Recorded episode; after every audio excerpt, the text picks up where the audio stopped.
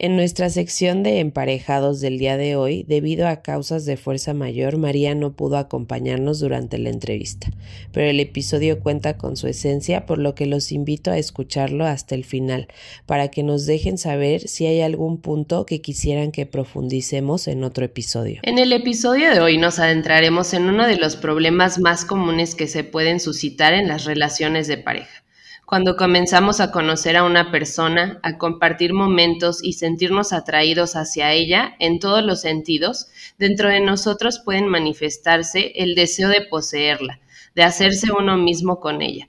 Deseo que si no controlamos pudiese llegar a ser enfermizo y convertirse en un celo. Los celos son parte del proceso de las relaciones de pareja, pero ¿hasta qué punto podríamos decir que son sanos? ¿En qué momento se apoderan de nosotros y comienzan a ser destructivos?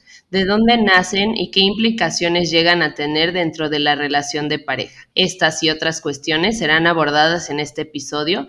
El encuentro que permite el crecimiento en complemento. Emparejados con María y Jimena. Bienvenidos a un nuevo episodio en donde compartiremos, exploraremos y aprenderemos acerca de relaciones de pareja, amor, comunicación, infidelidad, celos, sexualidad, violencia, temas tabú y más. Tenemos el honor de compartir micrófonos con Ángel Castillo Palma, quien es psicoterapeuta sistémico, estudió filosofía en la Universidad de Navarra, España, licenciatura en Psicología en la Universidad del Valle de Atemajac, una maestría en terapia familiar y un diplomado en terapia de pareja en Universidad Marista de Querétaro. Pues bienvenido Ángel, gracias por estar aquí el día de hoy con nosotros. Muchas gracias a ti, Jimé, por la invitación y pues vamos a platicar de esto. Sí, vamos a empezar con este tema que creo que es crucial en las relaciones de pareja, que una vez que ya estamos ahí, a lo mejor decimos, no, no somos celosos, como crees, o cuando nos estamos presentando, damos la mejor cara, pero ya estando ahí, pues surge, surgen los famosos celos. Entonces, la primera pregunta que me gustaría que nos compartieras es, ¿cuál crees tú que es la raíz de los celos? ¿De dónde viene? Tu pregunta es bastante potente, Jimé, porque no hay una causal así directa, no, no tenemos así como como decir, esta es la causa, por lo tanto el efecto se determina en celos. No hay, fíjate que, fíjate que de acuerdo a las investigaciones, lo que se ha realizado, se ha visto que hay un complejo como de inferioridad en el celotípico. Es posible que haya vivido en su infancia, en su adolescencia, bullying, por ejemplo, o haya sido maltratado, este, no lo sé, hay, distintas como razones por las cuales una persona puede ser celosa. Hay personas que, por ejemplo, llegan a una relación de pareja con bastante seguridad y sin embargo, una vez que pasa el tiempo, empiezan ciertos celos. No hay como una razón de ser de los celos en concreto. Hay personas que ciertamente no han sufrido bullying, no han tenido este maltrato, han tenido una infancia aparentemente o hasta donde sabemos sana, por decirlo así, entre comillas, si tú quieres, y que pueden, sin embargo, manifestar celos. Creo que obedece a muchas cosas, incluso en cosas muy presentes. No, no sé, Jiménez, si has, si has este, leído, me, me imagino que sí, no lo sé, la novela de Shakespeare, de Otelo, este, el Moro de Venecia, ¿no? no, no, no le he leído, te fallo. vale, vale, no te apures. Es interesantísimo porque la causa, por ejemplo, allí de Otelo, Otelo es un hombre virtuoso, un hombre guerrero, un hombre, un general, es decir, un, un hombre como con sus credenciales bien puestas. Y sin embargo, en esta, digo, no sé qué tanto el público conozca la novela de, de Otelo, pero, pero él se casa con pues una mujer, pero se casan escondidas, el padre se entera y se enfurece. Y él cree porque porque Otelo es de tez morena, es este es moro, entonces él cree que más bien es la sedujo con hechizos, con, con cosas diabólicas, malignas. Y entonces, eh, a mí me llama la atención una frase de, del padre de esta mujer que se llama Brabancio, una frase que le dice a Otelo, le dice, oye, si a, si a mí me engañó, que soy su padre, ten cuidado, porque te puede engañar también a ti. Y por lo tanto, una causante de los celos también puede ser como la, por decirlo así, la cizaña que la gente puede sembrar. Por ejemplo, en una relación es muy común que la suegra, que la cuñada, que no sé, hay, como que un, un, este, un montón de personas que pueden sembrar un poco de cizaña y si la persona es vulnerable, pues entonces es muy fácil que caiga una especie de celos. Eh, aunque los celos, pues es un sentimiento natural, Jimé, es decir, como causa causa, pues ya la traemos, todos de algún modo tenemos un grado de celos, pero cel celotipia, ya en un ámbito ya más patológico, así como determinar una causa no está bien, bien precisa. O sea, podríamos decir que hay, hay un nivel, ¿no? O sea, ya cuando llegara, no sé, a la celotipia, entonces ya estaríamos diciendo que habría un problema, ¿no? O, sea, ¿hay grados? ¿O en qué momento yo puedo decir, híjole, sí está bien que me sienta celosa en este momento? Digo, ¿es natural? ¿O, ya tengo que hacer algo? Sí, claro, hay como una especie de, de grados. Eh, hay algunos, algunas personas que ya habían hablado de los celos como algo muy positivo. Por ejemplo, Sor Juana Inés de la Cruz habla sobre unos tipos de celos que son necesarios, según ella, eh, para que haya amor se necesitan celos. digo, es un poco exagerada la afirmación de Sor Juana. Quizá un poco siguiendo a, Agustín de Hipona, porque Agustín también tenía una, una percepción muy parecida entonces, hasta cierto punto, ese tipo de celos, unos celos como de flirteo también, de conquista, de enamoramiento, pues hasta cierto punto son hasta sanos. Y, finalmente son parte del arsenal emocional y sentimental del ser humano. Pero una vez que rebasan cierta, ciertos límites, pues entonces ya hablamos de celos patológicos, que los celos patológicos en forma general podemos clasificarlos en celos obsesivos y celos delirantes, que son como los más fuertes, los más potentes son los delirantes, que, en la novela de Shakespeare, de Otelo, a, es, a, mí me, me encanta esa novela porque la percepción o más bien la forma en que describen a Otelo, en su momento ya son celos eh, delirantes, ya, ya él está súper convencido de que Desdémona, que es la mujer con la que se casa, eh, es celosa y que, perdón, este es, es, infiel y le está haciendo infiel con su mano derecha de Otelo. Entonces, entonces ya allí ya. Pero esto obviamente está en su imaginación, ¿no? No es real.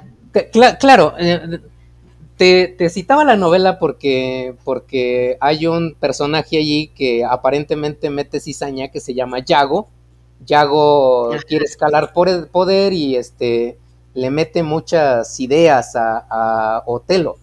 Pero en la novela, Jime, si, si la leemos un poquito más como un trasfondo y quisiéramos poner como simbolismos a los personajes, me daría la impresión que, por ejemplo, Yago el que le está induciendo constantemente con comentarios a Otelo de que su mujer le es infiel, de que su mano derecha le está poniendo el cuerno con su mujer y que se está acostando con ella, si lo vemos como una forma simbólica, Yago sería como ese arsenal de pensamientos eh, que se presentan en los, en los seres que tienen celotipia y que ciertamente pertenecen a la fantasía, la imaginación, que son producto de pues, sesgos cognitivos, que son inferencias, inferencias meramente arbitrarias.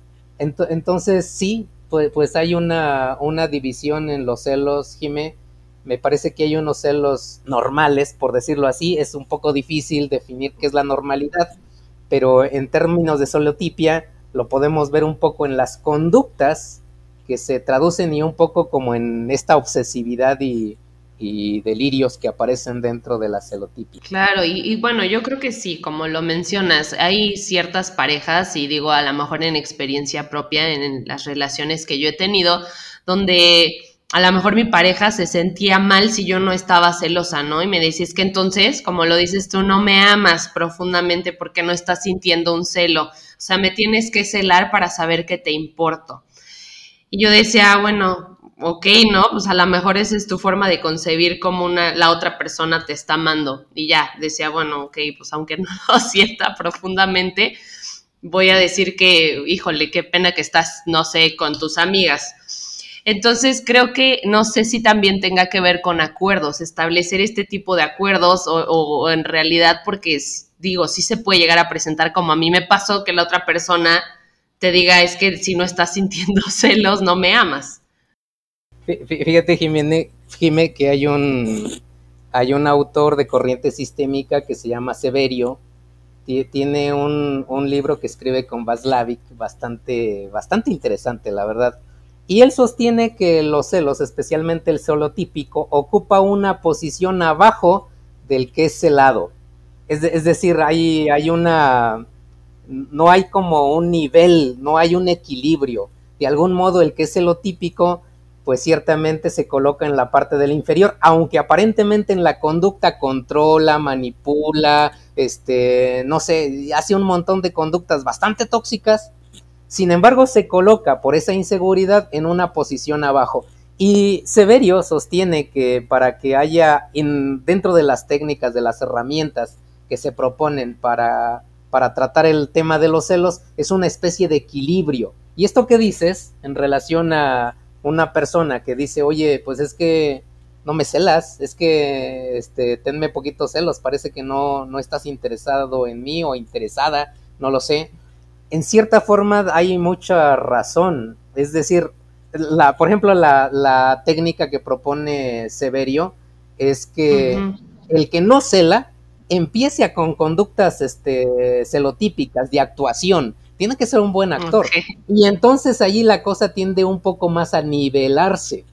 Eh, es decir, el, que era celado, perdón, el, celoso, pues entonces ahora, como ahora está siendo celado, pues entonces va subiendo un poquito de, nivel, ya está tomando, es, es tomado más en cuenta, ahora pues de algún modo es un poco admirado por esos celos, entonces va subiendo de nivel. Y la cosa se equilibra entonces, hasta esto que dices tiene, tiene lógica, tiene su razón de ser el que de algún modo haya como un equilibrio dentro de la relación de pareja. Pero no, no sé, tú me, me, imagino que lo hablabas un poquito más desde la normalidad, ¿no? Claro, sí, digo que llega a ser un acuerdo, o sea, en este momento, en este punto, como lo mencionas tú, y es como que nos estamos sintiendo bien los dos, ¿no? En este punto, no hay como el desequilibrio. Supongo que eso va a ayudar a, equilibrar la relación como lo dices, porque en este caso eres de manera consciente, no sé cómo expresarlo si sí está correcto así. O sea, si es de manera consciente que yo estoy siendo celosa, o sea, no es porque realmente en el fondo de mi corazón tenga esta inseguridad y empiece a crearme, imaginarme cosas, sino que como sé que eso te importa a ti y sé que eso te hace sentir eh, que te estoy viendo, entonces, bueno, hago como que me siento celosa o tengo ciertas conductas eh, donde sí estoy dando como mi brazo a torcer, por así decirlo, pero de manera consciente y entonces creo que no sería un problema. Eh, el caso aquí es en qué momento, o no sé si es cuando yo me empiezo a sentir incómoda o si en realidad no quiero, este, pues ponerme celosa o no sé en qué momento diría yo tienes que hacer algo con eso.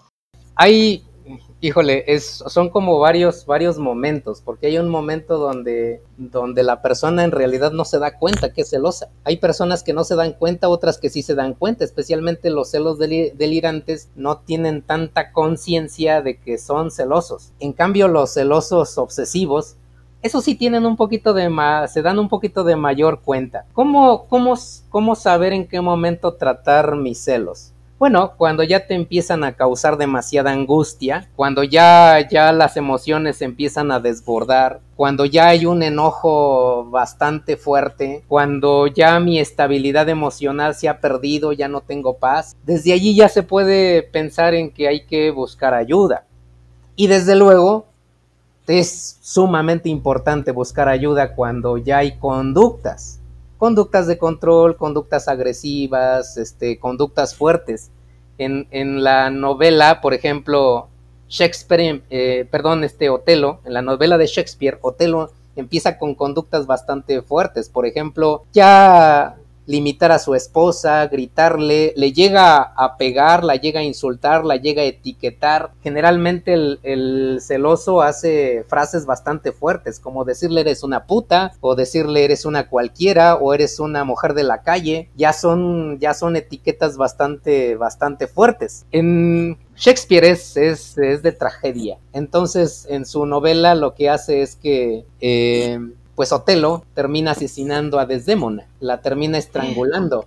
Entonces hay casos, hay casos celotípicos donde ya y es realidad, o sea, sí, claro. es novela, pero sí llega a ese nivel y es lo que estamos buscando que no llegue a ese nivel. Claro, yo, yo creo que aquí el, el, que parte para tomar ayuda puede ser uno de los dos, pero sinceramente, Jimé, a veces es como complicado dentro de las relaciones, porque la que es celada se siente sometida o, sometido, depende quién sea el que está siendo ah, el objeto de los, de los celos.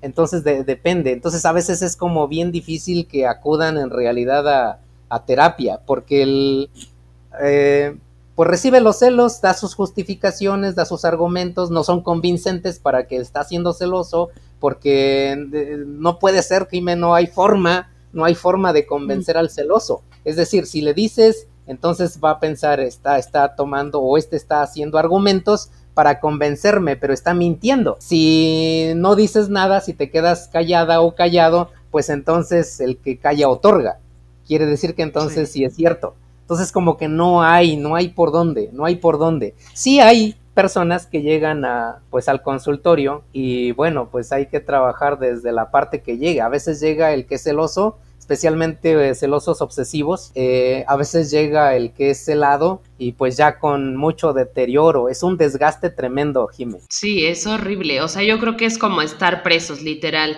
Eh, porque llega un punto en el que, como lo decías en la novela, ya no puedes ser tú, eres como para la otra persona y ya no por actuación siendo consciente, sino de manera, pues sí, tienes un opresor ahí que no te permite ser tú y que entonces, y que como lo mencionas, posiblemente estés ahí por una razón, ya sea, no sé si por miedo, porque no sabes cómo salir o porque te gusta. Puede ser, no sé, que te mantengas ahí porque digo, viendo a alguien eh, esto, esta situación, podría decir es que ¿por qué no te sales de ahí? O sea, em, no puedes salir con nosotras si somos tus amigas, ¿no? Tu familia es que, bueno, ya estás siendo agresivo, ¿por qué no te separas? ¿Por qué no haces algo? Pero entonces aquí la pregunta es, ¿qué te hace mantenerte con una persona que ya tiene un problema de celos eh, obsesivos. Eh, ah, hace rato dijiste una frase, me llama la atención. Tú dices, bueno, a ver, ¿por qué sigue allí? ¿Por qué, por qué no se sale? A lo mejor y le gusta. Eh, es, una frase muy, es una frase muy fuerte, Guime, porque conscientemente, conscientemente las personas sufren mucho. Conscientemente a las personas aparentemente no les gusta. O sea, conscientemente te van a decir, pues es que es que esta situación la verdad es tormentosa, no me agrada. pero la pregunta que tú te haces, Jime, de por qué carajo sigue allí. Bueno, bueno, en, en, cierta forma, quizá inconsciente, no sé cómo llamarlo, pero sí hay un cierto gusto. Porque imagínate, si te están celando, quiere decir que tú eres el más guapo o la más guapa. Es decir, para, para el celoso tú estás en un pedestal, tú, tú eres atractivo o atractiva, tú puedes conquistar, este, los hombres o las mujeres están detrás de ti. Entonces, de algún modo, el celoso coloca al celado en, un, en una posición arriba. Entonces, hasta cierto punto, pues es bonito. Hasta cierto, digo, bonito, bonito, en ese, esa idea romántica. Ya cuando se viven agresiones, se viven este, reproches, recriminaciones, echar en cara, este, puntualizaciones, eh, descalificaciones, reprobaciones. Híjole, eso ya no es tan lindo de vivirlo. No, y que bueno, que mm, lo comienza uno a normalizar, ¿no? Porque ahorita también con redes sociales em, estamos más en contacto con otras personas, ¿no? Antes era, bueno, este, no salgas a platicar con la vecina. Ahorita ya es, es que a quién le estás dando like, y es que porque te comentó esta persona, y es que ya vi que mm, le das like tú también a otras mujeres, y que entonces aquí el valor, como lo dices tú, pues lo empezamos a notar por esa importancia que le damos al contacto con las otras personas o con lo que hacemos con nuestra, en, nuestra vida.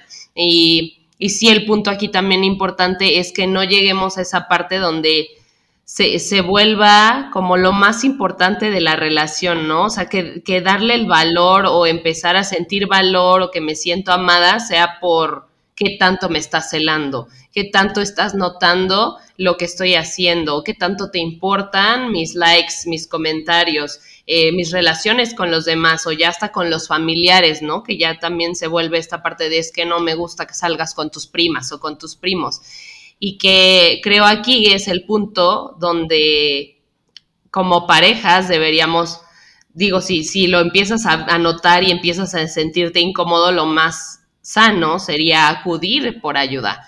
Y no sé si aquí sea también la ayuda la que necesiten es de terapia de pareja o sea individual o qué recomendarías tú en este caso. Pues Jimé, yo soy terapeuta sistémico, así es que ya te imaginarás cuál es mi respuesta.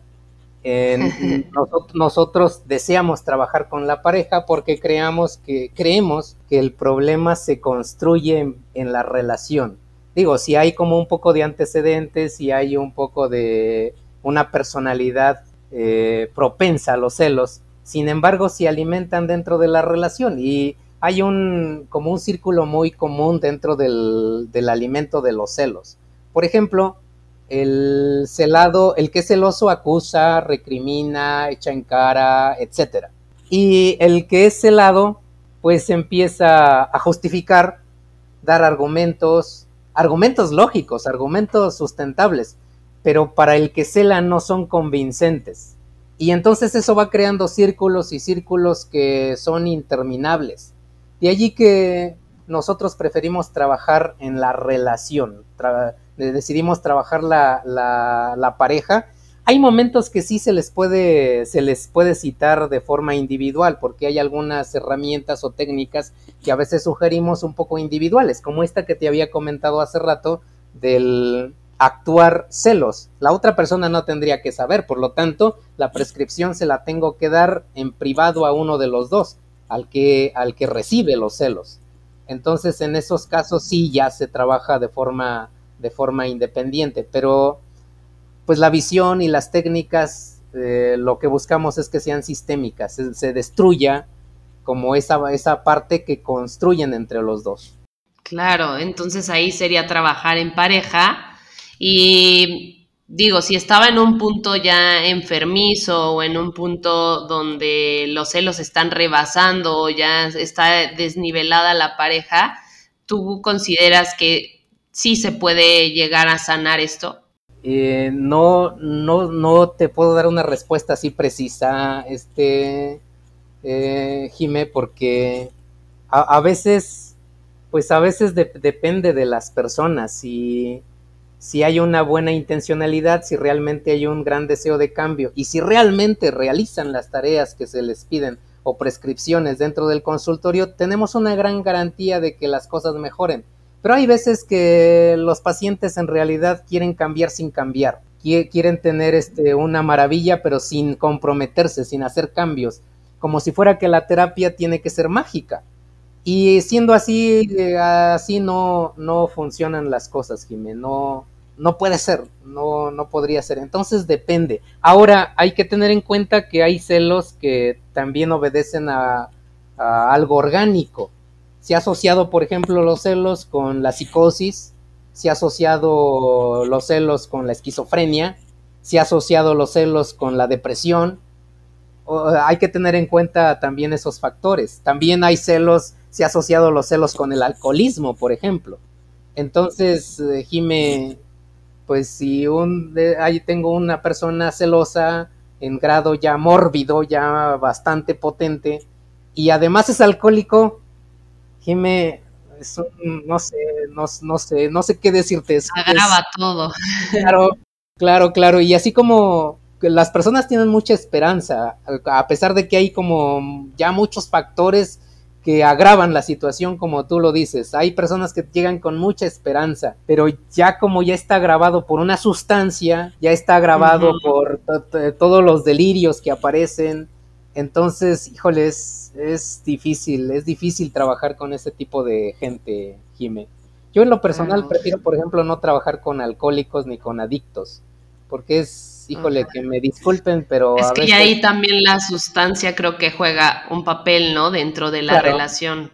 No sé, tendría que más bien arreglarse primero esa situación para después arreglar, porque puede ser una, un efecto, más bien los celos, de otra situación que en realidad el problema o el síntoma no serían los celos, sino más bien que tienes una enfermedad este, psiquiátrica o alcoholismo. Claro, sí, es, de hecho se ha visto, hay estudios que a través con medicamento mejora también la parte de los celos. Es decir, a veces el antidepresivo, el antipsicótico, el ansiolítico, a veces favorece como también al equilibrio en la parte emocional. Entonces sí, sí, sí, habrá que considerar todos esos factores y estos factores ya son psiquiátricos. Y aquí mencionabas algo que se me hace interesante en las relaciones de pareja. Yo creo que cuando inicias una relación tienes en, en sí una esperanza de que pues eso tenga frutos, ¿no? Tu relación crezca. en el amor romántico vemos que es el feliz es para siempre y que ya a la mitad nos damos cuenta de que pues no, no se puede el feliz es para siempre, pero creo que lo que mencionas es la, esperanza que existe en estas personas que asisten a terapia y que dicen, yo creo que esto tiene una solución. ¿De dónde crees que venga esa esperanza? ¿O por qué las personas hay veces que nos aferramos a que sí hay una solución? Pues es que de fondo, de base, como pilar está el amor, mm.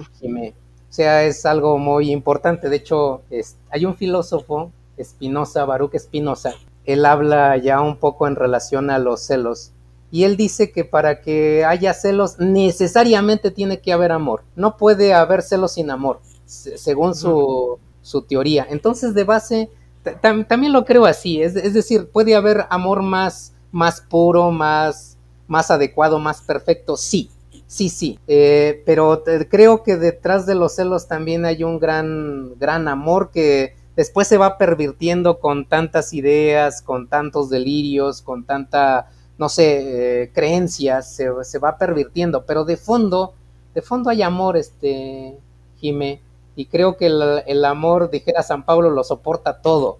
entonces, no, no, está muy fuerte la, frase, pero incluso, Jime, yo, yo he visto, yo he visto, este, parejas que me sorprenden, porque ya el grado de agresión está muy elevado, muy fuerte, ya son conductas ya ya la señora o el señor generalmente son mujeres las más vulnerables. No quiere decir que sean las menos celosas, porque hay un estudio que ha visto que las mujeres son más celosas que los hombres, pero en cuestión de agresión son más vulnerables. Entonces me he topado con casos donde pues ya ha habido agresión física, ya ha sido golpeada varias veces, ya, ya es tratada bastante mal y sigue allí, sigue allí en esa, en esa relación y a veces un poco con la pues la, porque generalmente esos casos llegan más como solos, no llegan en pareja. Esos casos, pues, de, cuando, e, cuando era terapeuta más novato, mi propuesta era como inducir, como persuadir para que ya dejara esa relación.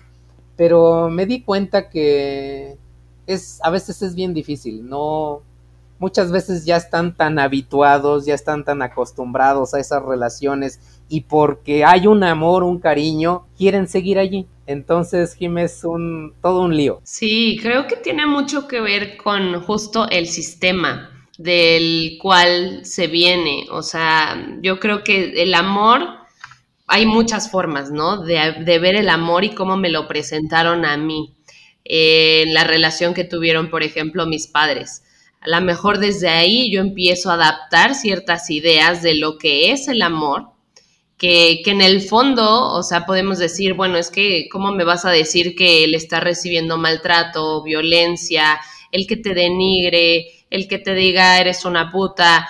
Eh, va a ser una forma de amor, ¿no? O sea, las personas que nos están escuchando pueden decir, obviamente, eso no es amor, es todo lo contrario, es una persona que no está notándote, pero creo que hay algo más fuerte detrás de todo eso y es la concepción de lo que nosotros eh, dijimos es amor, ¿no? Si yo en, bueno, tú que eres el experto, me puedes decir, si yo cuando estaba pequeña y entonces vi que mi mamá recibía maltrato, em, recibía igual em, faltas de respeto por medio de las palabras, recibía golpes, entonces esa concepción para mí puede quedarse como, bueno, esto es lo que yo en el futuro o quisiera evitar, que muchas veces no se puede porque obedecemos al sistema, y, más bien replico de cierta manera. No sé si también esto tenga que ver y entonces son las concepciones y que puede haber desbalances en el amor, también creo esto, que no es un amor que esté balanceado, sino que hay desequilibrios, no sé. Eh, sí, sí tiene mucho que ver con la forma en que fuimos, fuimos criados tiene que ver mucho también la cultura, sí, todos estos factores juegan un papel muy, muy importante. No, no sé, es, interesante porque, por ejemplo, ha habido personas donde eh, han visto en sus padres, por ejemplo, figuras de, eh, o actitudes de celos y celos bastante fuertes. Y dentro de su idea, de su creencia es, yo no voy a cometer el mismo error de mi madre o de mi padre. Eh, es como que su propuesta pero a la mera hora, curiosamente, que caen en patrones muy, muy parecidos. Es, decir, está... Eh, hay, una, hay una eh, idea que aparece dentro de la, de la terapia sistémica que es las promesas autocumplidas. A veces llegamos allá donde no queremos y llegamos allá donde no queremos por muchas razones. A veces lo vamos fomentando también en las relaciones que vamos haciendo. Entonces, todos estos factores de crianza, de cultura, eh, marcan mucho a las, a las personas. Y, es que no solamente somos sistema familiar o sistema de pareja, somos un sistema social también. Entonces tiene que influir, influye mucho la familia, influye, influye la sociedad, influye nuestras creencias, influye bastante. Por ejemplo, dentro de nuestras religiones, eh, influye también nuestra forma de ver el mundo desde nuestra fe. Y si nuestra fe dice que ya somos unidos para siempre, eternamente, pues entonces, aunque sea celoso o celosa, no la puedo dejar, por ejemplo. Sí, porque el amor lo acepta todo, ¿no? Ah, no puedo cambiar a la persona porque esa yo la elegí ante los ojos de mi Dios y claro, entiendo toda esta parte y sí, como lo dices, es parte del sistema cultural también. Creo que influyen muchísimo todas estas novelas. Digo, yo crecí viendo eh, novelas de niños y desde ahí el amor y de que hay, ¿por qué viste esa niña? ¿No? Y te empiezan a meter todas estas ideas de que es que si amas a la persona tienes que entonces hacer este tipo de, actuar de esta manera, porque entonces te está interesando. Y, aquí, bueno, también la otra cuestión sería en qué momento yo sé, o sea, que no estoy como viviéndome solamente por mi cultura, sino que ya es parte de mí, que sí me siento bien, o sea, sería como cuestión mía de hacer una introspección. O, decir, bueno, estoy obedeciendo a todo mi entorno y no estoy como disfrutando el estar aquí, sino simplemente lo hago porque los demás me están diciendo que tengo que estar aquí. Es, es bastante complejo discriminar porque somos, somos, somos todo eso, no solamente somos individuo, también somos sociedad. Entonces es bien difícil discriminar entre soy sociedad, en qué momento ya no soy sociedad, soy individuo, es un poco difícil discriminar. Pero sí se, pues, se, se obedece un poco más a, un, trabajo ya más personal si tú quieres, sí se puede, sí se puede hacer un trabajo más, este, si tú quieres introspectivo, por ejemplo, hay corrientes psicoterapéuticas bastante buenas, eh, no quiere decir que mi corriente sea la mejor, hay otras corrientes también muy buenas, por ejemplo, el psicoanálisis, la cognitivo-conductual, la gestalt, hay bastantes corrientes bastantes buenas como se puede hacer un trabajo así. También desde la parte sistémica hacemos trabajos desde el individuo, desde el individuo hacia sus relaciones. Entonces sí se puede hacer un trabajo más, más personal, así como que discriminar en qué momento soy yo y nada más yo y en qué momento soy sociedad es, es un poco complejo, pero sí podemos tener herramientas que nos ayuden a tener un mejor desempeño en nuestras relaciones interpersonales. ¿Y cuáles serían estas herramientas? Buena pregunta. Eh, hay una, uno de los pilares de la corriente sistémica que habla sobre la comunicación, la teoría de la comunicación humana, tiene que ver por allí, tiene que ver por el asunto de la cibernética, tiene que ver evidentemente con la teoría general de los sistemas, o sea, sí hay, sí hay como herramientas, de, desde otros modelos se puede trabajar, por ejemplo, sesgos cognitivos, la corriente cognitivo-conductual trabaja mucho esta, esta parte que a mí me encanta, trabaja también eh, no sé, eh, ya formatos en los cuales eh, la persona puede darse cuenta hasta qué punto es, un, es una creencia y hasta qué punto es realidad. Nosotros, también trabajamos esto que le llamamos, le llamamos diario de a bordo, es una herramienta que propone Giorgio Nardone, pero es una herramienta bastante útil porque es una forma de hacer registros en los momentos en los cuales sentimos celos. ¿Y qué es el motor? ¿Cuál es el móvil de nuestros celos. Y entonces, una vez que se van haciendo registros, la persona ya puede un poco discriminar en qué momento sus celos están fundados y en qué momento sus celos son infundados, obedecen más bien a, a creencias, a inferencias arbitrarias. Hay bastantes herramientas, este, Jime, así como, como darte todo el abanico de herramientas sería un poco complicado. Ya también es como específico, creo yo, subjetivo de cuál, sería la mejor herramienta de acuerdo al paciente o a la persona. Ah, claro, claro, claro. Sí, sí, sí. Sí, sí. Eh, en, en, pacientes que sus celos son como muy normales, en realidad parece que se requieren solamente algunas técnicas de comunicación, técnicas de afecto, límites, este, eh, no sé, se requieren algunas cosas, pero es un poco más fácil. En cambio, ya celos ya más fuertes, celos mórbidos, pues se requieren herramientas más potentes, incluso herramientas o técnicas paradójicas. Entonces depende, depende la, la, persona. Y también depende un poco como el contexto de, lo, de los celos. Hace rato tocaste un tema muy importante casi al principio que se, pasó, pero es bien importante, el asunto de los medios de comunicación. Hoy en día, por decirlo así, han revolucionado los celos, porque si estás conectado y no me contestaste mi mensaje, oye, estás entonces con alguien más, ¿con quién, es, con quién es más interesante que yo? ¿A quién le estás dando mayor importancia que a mí? Entonces, esto del, de los medios de comunicación le ha dado un revuelo a la parte emocional y afectiva. Claro, sí que escuchaba eh, de, de, una terapeuta también que mencionaba que muchas veces es los celos parten de inseguridad y que más que nada es como una necesidad de que el otro me note y de tener eh, o que están infundados en la inseguridad que yo tengo de que esa persona en algún punto se vaya y que era un poco ilógico que de acuerdo a cómo debería ser, ¿no? Pero eh, ilógico que pensáramos que esa persona solo iba a tener ojos para mí o solo iba a ser yo la más guapa o el más guapo, porque entonces eh, no podíamos ver como es esta relación de pareja como con los cambios y con que pues tienes un contacto con otras personas y que en realidad pues sí, hay muchas, la belleza, o sea, subjetiva, pero también hay, pues hay más personas, ¿no? Vas a ser tú el único o la única la cual vas a tener ojos, que es igual esta idea romántica, ¿no? Pero, pero sí creo que también ha influido muchísimo en cómo las relaciones se están manifestando ahorita y, que creo que también debemos empezar a tomar en cuenta esta parte de cómo diferenciarlo, no sé, o sea, diferenciar el, el que no es por inseguridad mía, ¿sabes? Sino que es porque, no sé, así me gusta quererte así te amo. Creo que ya cuando están incomodando, cuando los celos están incomodando la relación, habrá que atenderla, no, no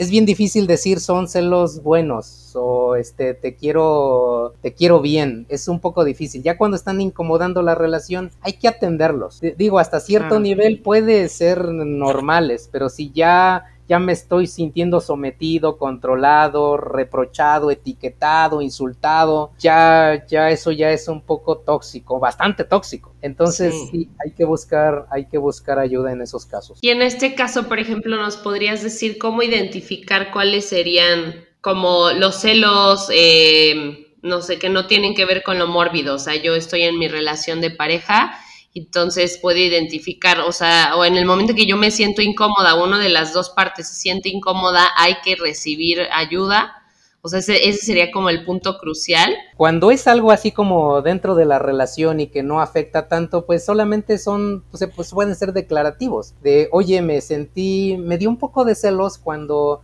tu amigo te dio un beso en la mejilla. O me, me dio un poco de enojo.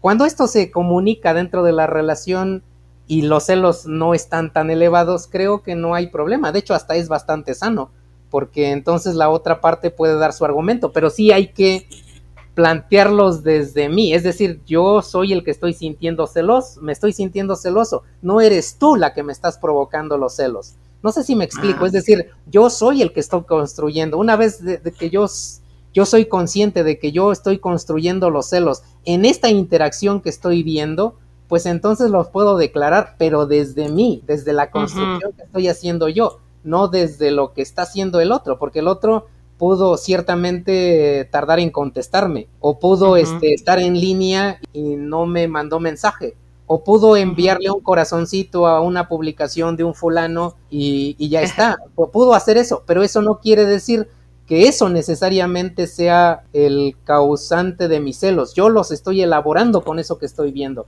No sé si me explico, Jimé. Sí, que, que, o sea, no tiene que ver tanto con lo que está haciendo la otra persona. O sea, bueno, más bien es mi reacción a lo que está haciendo la otra persona y cómo me está haciendo sentir lo que está haciendo la otra persona, donde yo tendría que ser consciente de, de, de qué manera se lo voy a expresar, ¿no?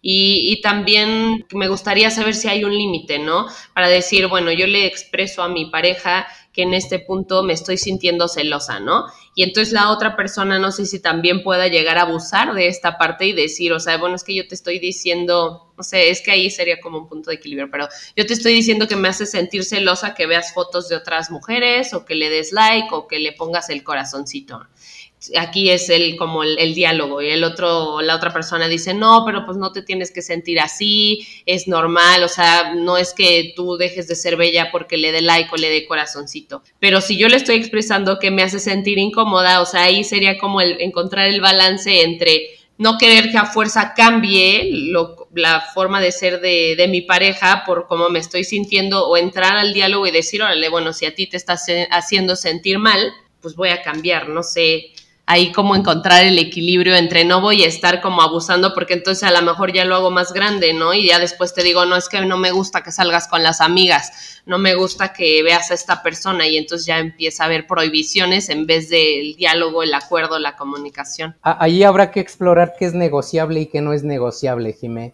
Si para una persona es negociable el que pueda haber fotos, bueno, es negociable y se puede llegar a acuerdo.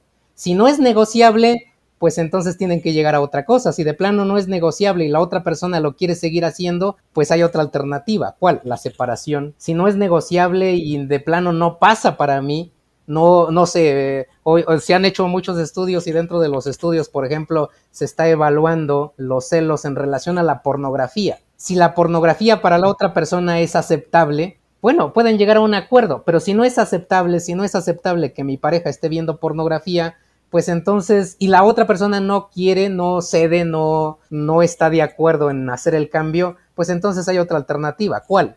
Que en realidad la pareja no esté.